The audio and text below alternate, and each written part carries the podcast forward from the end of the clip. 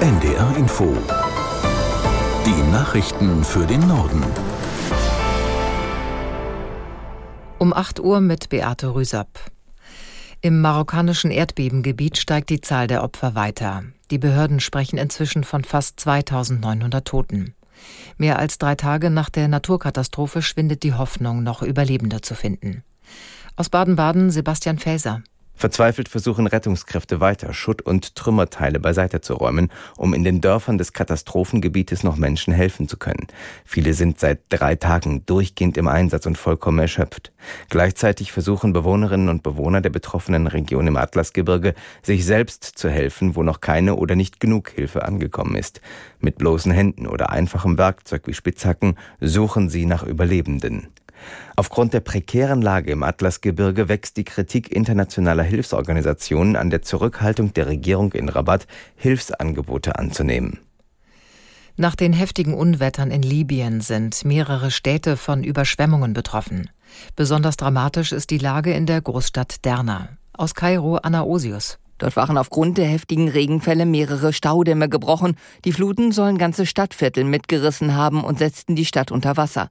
Bilder in sozialen Netzwerken zeigen braune Wassermassen und Menschen, die gegen die Fluten ankämpfen.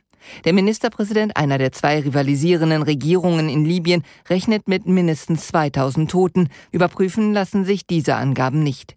Die Türkei schickt nach den schweren Überschwemmungen drei Flugzeuge mit Rettungsmannschaften nach Libyen. Auch der Emir von Katar wies seine Regierung an, Hilfe in das betroffene Gebiet zu entsenden. In der Diskussion über einen subventionierten Strompreis für die Industrie warnt die Gewerkschaft Verdi vor einseitigen Zuwendungen. Es müssten auch viele Privathaushalte und soziale Einrichtungen einbezogen werden, sagte Verdi-Chef Wernecke dem Redaktionsnetzwerk Deutschland.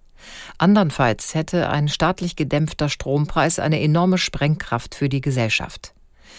Vertreter der Wirtschaft verlangen angesichts hoher Kosten schon länger, dass es für besonders energieintensive Industriebetriebe einen staatlich geförderten Strompreis geben müsse. Auch Teile der Bundesregierung und mehrere Bundesländer sind dafür.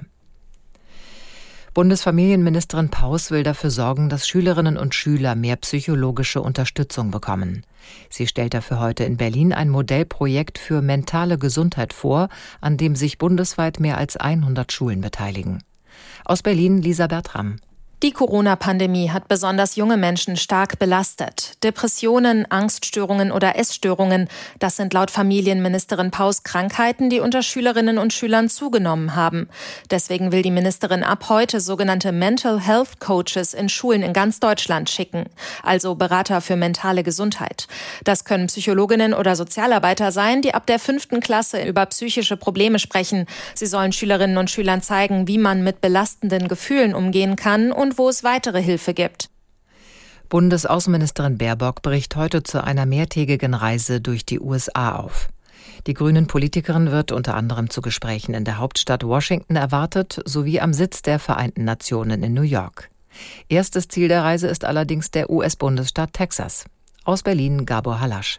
In Austin wird sie den Gouverneur treffen. Greg Abbott gehört zur Republikanischen Partei und gilt als einer der konservativsten Politiker der USA. Er steht für eine strenge Einwanderungspolitik und ein restriktives Abtreibungsrecht. Ein Sprecher des Auswärtigen Amtes sagte, es sei offensichtlich, dass es unterschiedliche Sichtweisen gibt. Außerdem spricht die Außenministerin in Texas mit Wirtschaftsvertretern. Hier geht es um die Themen Mobilität, Windkraft und Solar. Baerbock besucht in Houston ein Ammoniakspeicherwerk. Die Technologie ist für die Energiewende wichtig, zum Beispiel um Strom aus erneuerbaren Energien oder Wasserstoff zu speichern. Auch ein Ausbildungszentrum der US-Luftwaffe steht auf dem Reiseprogramm. Dort werden auch deutsche Jetpiloten ausgebildet. Am Donnerstag wird die Außenministerin dann in Washington erwartet und dort ihren Amtskollegen Blinken treffen. Danach bleibt sie in den USA, um in der kommenden Woche an der UN-Generalversammlung in New York teilzunehmen. Dort wird dann auch der Bundeskanzler erwartet. Das waren die Nachrichten.